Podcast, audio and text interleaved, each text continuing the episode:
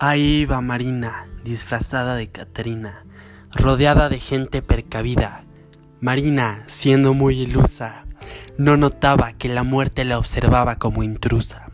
La muerte, ofendida, planeó su movida. Y fue de ahí que Marina, bien viva, supo que estaba bajo la mirada de la muerte definida. La calaca, con su mirada matadora, se llevó a la niña a caminar por horas. La flaca le decía que no le tema su profesión, puesto que no se salvaría de su condenación.